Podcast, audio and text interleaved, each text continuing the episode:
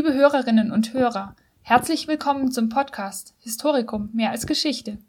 Hier ist Veronika vom Podcast-Team und in dieser Folge bekommt ihr einige Tipps zum Referendariat. Hierfür hat Professor Hengerer den Referendar Gregor Heiges eingeladen. Gregor Heiges hat an der LMU Geschichte und Englisch auf Lehramt studiert. Er berichtet euch im Folgenden von seinen Erfahrungen im Referendariat.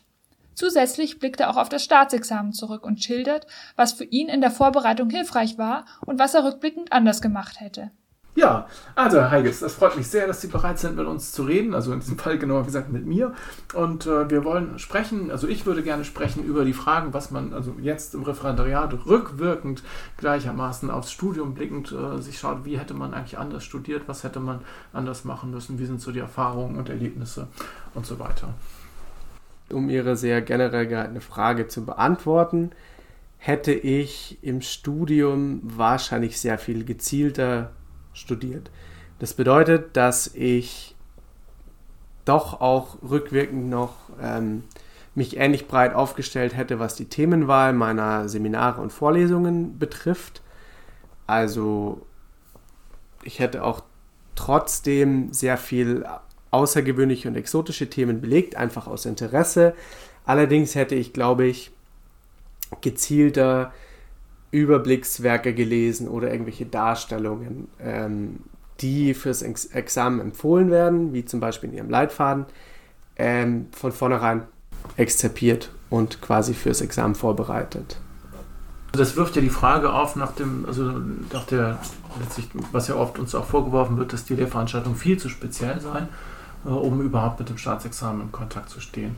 Mm, aber Sie haben ja gesagt, Sie würden es trotzdem machen. Also können Sie vielleicht noch genau erläutern, was dann da die motivierende, äh, sozusagen, wo die Motivation dann liegt, jetzt auch fürs Referendariat auch so spezielle Themen auch gemacht zu haben? Die Motivation dahinter ist ja, dass man, ähm, um eben ein Staatsexamen schreiben zu können, in der Regelstudienzeit neun Semester lang studieren soll, muss, wie auch immer und dass ich mich eben motivieren konnte durch die Freiheit, die ich genossen habe, gerade in der Themenwahl und gerade in der Belegung von Dingen, die mich interessiert haben. Dabei stand für mich nicht im Vordergrund, dass ich möglichst äh, viel Überblickswissen besitze, sondern dass ich eben das studieren kann, was mich interessiert, also dass ich gezielt vorgehen konnte.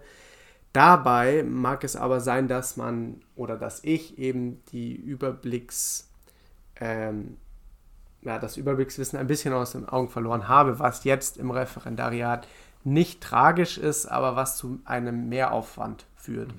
Also hätte ich quasi von vornherein alle möglichen ähm, Überblicksdarstellungen zu, zur Weimarer Republik oder zum äh, Dritten Reich mitgelesen und exzerpiert, mhm. hätte ich jetzt weniger äh, Vorbereitungsaufwand, weil ich schon mal auf was zurückgreifen könnte. Also das heißt, ähm, eine Lesestrategie, man braucht sozusagen eine Lesestrategie während des Studiums, äh, wenn man Staatsexamen macht. Davon bin ich überzeugt, ja. dass man quasi einen bestimmten einen, sich einen bestimmten Zeitslot in der Woche sichert, um eben begleitend Überblicksdarstellungen zu lesen, um eben auch dies, das spezielle Wissen, das man sich in den erwähnten Vorlesungen und ähm, Seminaren anliest, dass man das dann auch in einen breiteren Kontext einbettet. Mhm. Und ich persönlich ähm, bin auch der Meinung, dass wenn man sich breiter aufstellt und viele speziellere Sachen auch noch belegt, dass man seinen eigenen Horizont ja natürlich damit erweitert und dass man viele Anknüpfstellen auch zu anderen Fächern findet. Und das ist etwas, wovon ich im Referendariat eigentlich schon immer profitieren kann, wenn ich im Unterricht ganz platt ausgedrückt zum Beispiel eine Anekdote bringen kann, die ich nicht könnte, hätte ich nur Überblicksdarstellungen okay. mhm. gelesen. Ja. Das mhm. gefällt den Schülern schon meistens, wenn ich als Lehrkraft ihnen zeige, dass ich in, mein Studio, in meinem Studium und in meiner, mein, meinem persönlichen Befassen mit den ganzen Gegenständen auch noch über den Tellerrand geguckt habe. Mhm. Ja. Okay, danke. Die, die Sache, wir haben ja, hm, also Sie sagten ja irgendwie Zeitslot. Äh, wie ist es denn so äh, mit Arbeitsorganisation, äh, so im Vergleich Referendariat? Das, ist, das gilt ja immer und auch von außen betrachtet, das gilt es ja als die anstrengendste Zeit in der gesamten Vorbereitung auf, den, auf das Lehramt. Können Sie vielleicht sagen, ähm, was haben Sie jetzt mit, dem, mit der Erfahrung aus den ersten anderthalb Referendariatsjahren so sagen, empfehlen könnten, wie man Zeitmanagement irgendwie im Studium doch mal zum Thema macht. ja, also Zeitslot. Also ich sage, ich merke es ja auch, also wenn ich Leuten sage, hier haben sie denn einen Zeitslot für Lektüre und so, mhm. dann werde ich immer also fast mitleidig angeschaut, aber und ich denke dann, na gut, ich habe es gesagt. Ja. Naja, der Punkt ist eher äh, die ähm, Konsistenz in der Lektüre, dass man dran bleibt und okay. bestätigt dran arbeitet. Was mir persönlich den Übergang vom Studium zum Referendariat schwer gemacht hat, ist, dass ich plötzlich Deadlines habe, die nicht am Ende des äh, Semesters liegen, sondern die quasi immer am nächsten Morgen sind. Und dass man einfach nicht mehr ähm, persönlich entscheiden kann, ob man jetzt zur Vorlesung oder zum Seminar gehen möchte an dem Tag, weil man äh, Lust drauf hat oder nicht, sondern dass das Lustprinzip eigentlich nicht mehr entscheidet, sondern der Termindruck. Mhm. Und dass man deshalb sich viel besser organisieren muss. Und hätte ich mir das im Studium schon angeeignet, dann wäre der, der Übergang, glaube ich, nicht so mhm. schlimm gewesen. Ja. Bedeutet ganz platt, wenn ich im Studium auch jeden Tag um sieben aufgestanden wäre, zum Beispiel, dann wäre der Übergang zu äh, um sechs aufstehen nicht so hart gewesen. Und ja. dann wäre auch dieses ganze beständig an etwas arbeiten, immer wieder dasselbe Buch lesen, dieselben Texte nochmal und nochmal exzipieren, um eben äh, die Essenz draus zu gießen und dann ganz platt gesagt einen Hefteintrag draus zu machen, dann wäre das nicht so anstrengend, weil ich da mehr Erfahrung mehr Übung drin gehabt hätte. Also exzipieren, also praktisch das Exzipieren im Studium wäre wichtig gewesen und ähm, letztlich eine klar, irgendwie sowas wie eine ja auch in Bezug auf die Staatsexamensvorbereitung letztlich ein Plan, in dem Zeit irgendwie auch eine Dimension ist. Auf jeden Fall. Äh, damit will ich nicht sagen, dass ich im Studium nicht nee, exzipiert das, habe. Ja. Äh, um Gottes Willen. Also da, jeder Student wird da sein, seine Menge an Blättern vollschreiben oder Dateien volltippen. Aber der Unterschied ist nur, dass man das ab dem, ab der ähm, Examensvorbereitungszeit und ab dem Referendariat dann das, diese Tätigkeit dann immer auf Zeit macht. Mhm. Immer mit einer tickenden Uhr im Hintergrund. Und hätte man quasi im Studium sich schon einen Grundstock erarbeitet, wäre das gar nicht so, so tragisch, das jedes Mal dann quasi nicht von neuem, sondern erneut zu machen eine, eine Frage, die ein bisschen äh, den Fokus ein bisschen verschiebt, die, also als es auch um den Wechsel geht. Wie ist es denn so mit mehr Praktikumserfahrung, Schule? Wäre das mit Blick aufs Referendariat sinnvoll gewesen oder öfter mal so eine Schule von innen aus da eine Perspektive anzuschauen? Oder hätte das vielleicht auch vom Studium zu viel Lust weggenommen? Oder man sagt, hier, ich, jetzt bin ich Student und Referendariat kommt später? Oder wie sind da so die Erfahrungen? Also meines Erachtens, ich, ähm, ich spreche aus der Erfahrung, dass ich ähm, durchaus Praktika gemacht habe, aber jetzt eher in einem mäßigen Rahmen ähm, ähm, und dass eine, ein, ein Mehr an Praxis mir sehr viel gebracht hätte. Einfach mal, ähm, dass man einfach mal was korrigiert hätte oder eine, einen Leistungsnachweis erstellt hätte oder sowas.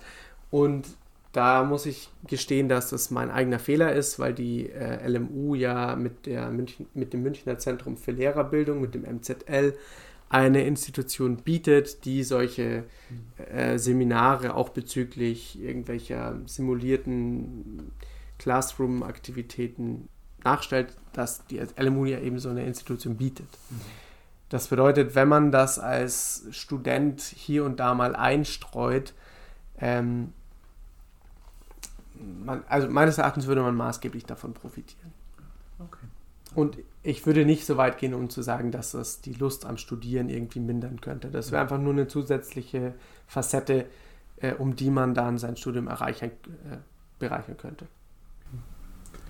Also zur Vorbereitung ist ja natürlich immer so ein Punkt, dass, ähm, man studiert und irgendwann merkt man so, jetzt ist es eigentlich klar, mehr oder weniger, und jetzt kommt so das Examen dieser, dieser Wechsel von der so Phase, in der man noch Scheine macht und so weiter, in die, in die Examensvorbereitung, wo man wirklich anfängt zu lernen.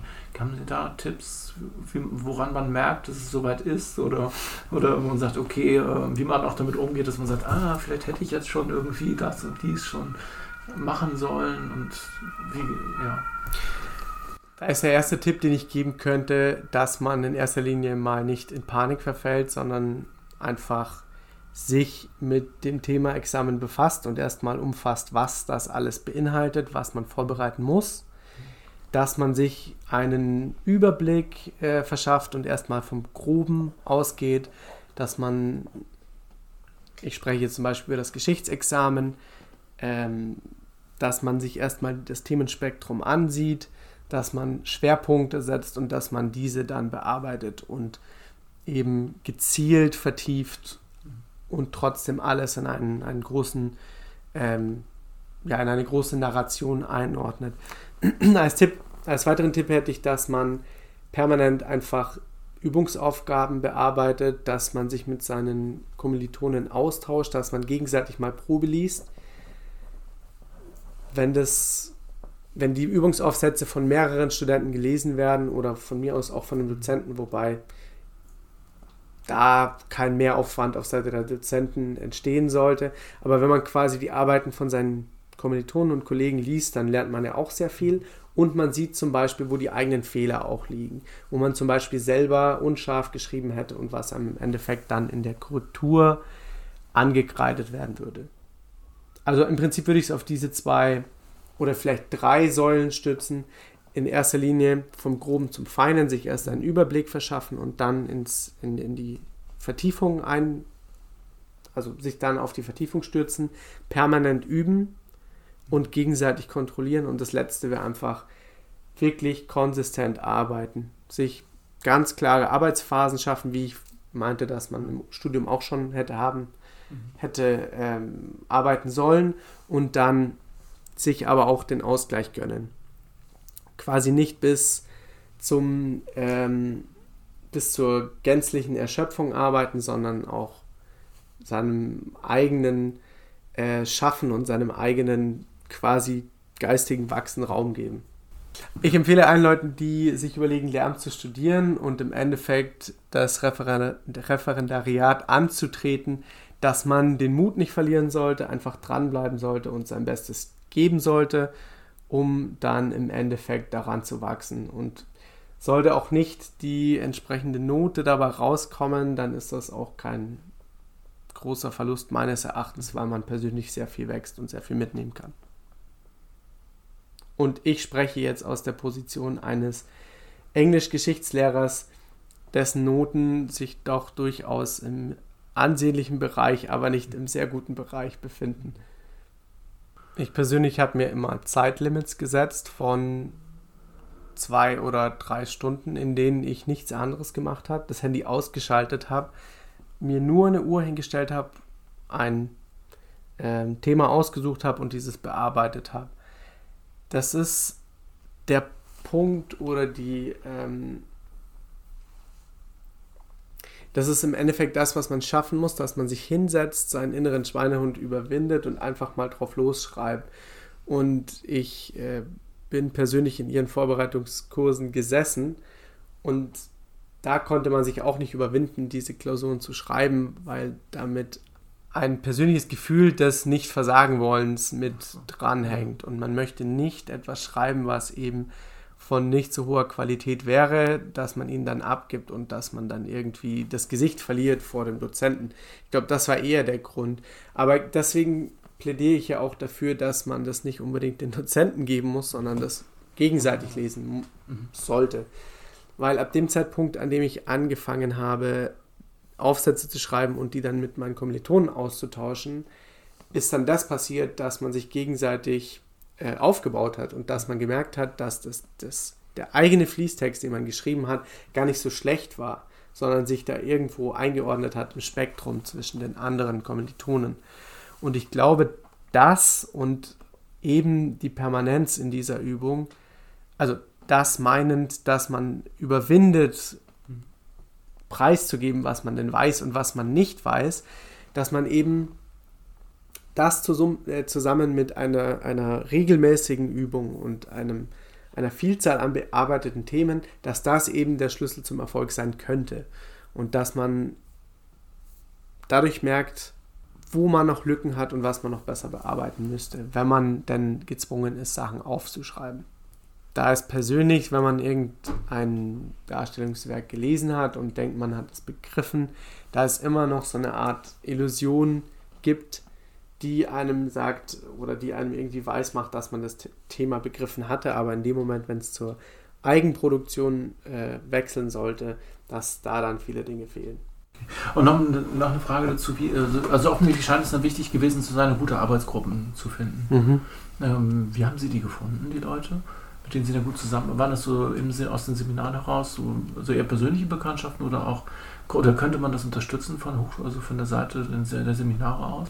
Ja. Ich würde sagen, dass es Gruppen sind, die aus verschiedenen ähm, ja, Bereichen kamen. Zum einen waren es Leute aus diesen Vorbereitungskursen, mhm. zum anderen waren es einfach persönliche Freunde, von denen ich wusste, dass sie auch das Examen schreiben, auch wenn man sich ein paar Semester lang in den äh, Veranstaltungen nicht gesehen hat. Und teilweise waren das ganz neue Leute, die ich kennengelernt habe, einfach dadurch, dass sie auch in der Bib gesessen sind und auch äh, Examensaufgaben bearbeitet haben. Also das war eine Mischung aus verschiedenen Leuten. Und da muss man dann zusammenarbeiten und rausfinden, ob man dann zusammenarbeiten kann. Und wenn man jetzt fragen würde, mit der Erfahrung, viele, also ich höre ja immer, wenn ich mit Leuten spreche über ihre Staatsexamensvorbereitung, bisschen, also wie sie schon sagen, Panik geraten und dass sie irgendwie den Eindruck haben, gar keine Zeit mehr zu haben für solche Experimente, auch mit anderen Leuten zusammen. Dass sie sagen, okay, ich, ich will die Zeit gar nicht mehr investieren, um zu gucken, ob ich mit denen gut als Team arbeite, sondern ähm, wie würden Sie dann sagen, wie viel Zeit haben Sie so gebraucht, bis Sie so, so Ihre wirklich gute Gruppe dann, also für sich dann gefunden haben? Also ich habe, wenn ich mich recht erinnere, drei Semester vor dem Staatsexamen angefangen, aber immer wieder davor schon Sachen gesammelt. Richtig angefangen zu lernen habe ich tatsächlich erst ein Jahr davor vielleicht. Ähm, und damit meine ich, dass ich in gewissen Fächern schon einen Wissensvorsprung hatte und in anderen noch flapsig gesagt komplett blank war. Bedeutet, dass ich dann meine alten Unterlagen rausgeholt habe, mir Skripte besorgt habe und dann in manchen mich auch vermehrt mit, mit, mit Leuten zusammen vorbereitet habe, die mehr wussten in diesem Bereich als ich und mit denen dann zusammengearbeitet habe deren Aufsätze gelesen habe, meine Aufsätze denen gegeben habe und so weiter und so fort. Also gezielt vorbereitet habe ich mich wahrscheinlich ein Jahr vor dem Examen. Es schadet aber nicht, bereits Skripte angelegt zu haben und auf diese zurückgreifen zu können. Und da würde eben wieder das greifen, was ich äh, zu Beginn gesagt hatte, nämlich dass es fruchtbar gewesen wäre, während des Studiums schon Überblickswerke zu lesen. Und da, könnt, da würde ich mir auf Seiten der Universität wünschen, beziehungsweise gibt es das ja teilweise schon, dass da ganz gezielte Leselisten nicht nur erstellt werden, sondern auch in den Vorbereitungskursen ähm, ausgeteilt und eben die Lektüre ähm, vorgeschlagen und auch noch begünstigt wird. Eine kleine Rückfrage. Sie sagten, so also richtig netto effektiv gearbeitet fürs Examen, auf, aber auf einer guten Basis ein Jahr. Und die, und die Gruppenbildung, war, das, war die da schon fertig vor in diesem Jahr oder hatte sich da noch ähm, gefunden? Oder war die dann ein Jahr vorher fertig, mehr oder weniger, die Leute, mit denen man so sparringsartig gut arbeiten konnte? Also Gruppenbildung allgemein würde ich als einen laufenden Prozess beschreiben und so war das da eben auch. Teilweise kannte ich die Leute schon, teilweise habe ich die auch erst auf den letzten Metern ja. sozusagen kennengelernt. Da würde ich auch nicht Keine sagen, Ahnung. Hm? Kein Drama. Nein, da würde ich nicht, ich würde mich nicht verschließen. Wenn jemand auf mich zugekommen wäre und gesagt hätte, ich kenne dich aus dem und dem Kurs und ähm, wollen wir mal zusammen was lernen oder sowas, also einen Aufsatz austauschen oder zusammen etwas wiederholen oder weißt du, was du spontan bei diesem und jenem Thema schreiben würdest oder so. Ich hätte mich nicht verschlossen. Aber das liegt wohl auch daran, dass das einfach meiner Persönlichkeit entspricht. Also es mag sicherlich auch Leute geben, die sich lieber isolieren und lieber alleine lernen möchten. Allerdings würde ich diesen raten, trotzdem ähm, das Umfeld zu nutzen und einfach mit anderen Leuten zusammenzuarbeiten. Und sei es auch nur, dass man mal einen Aussatz austauscht. Okay. Mhm. Vielleicht noch, noch eine Frage. Jetzt geht das Thema so vom äh, Rückblick vom, Staatsex also vom Referendariat so Richtung Staatsexamensvorbereitung. Mhm. Um, welche Rolle spielt denn, ich weiß, die Frage ist vielleicht etwas seltsam, welche Rolle spielt denn so äh, Schreibtechnik und Rechtschreibung und diese ganze Sache? Also ich äh, korrigiere Staatsexamensarbeiten und wir haben dann ja diesen berühmten Paragraphen, der auch zum Abzug von Punkten äh, ermuntert, wenn das sozusagen ganz katastrophal ist und so.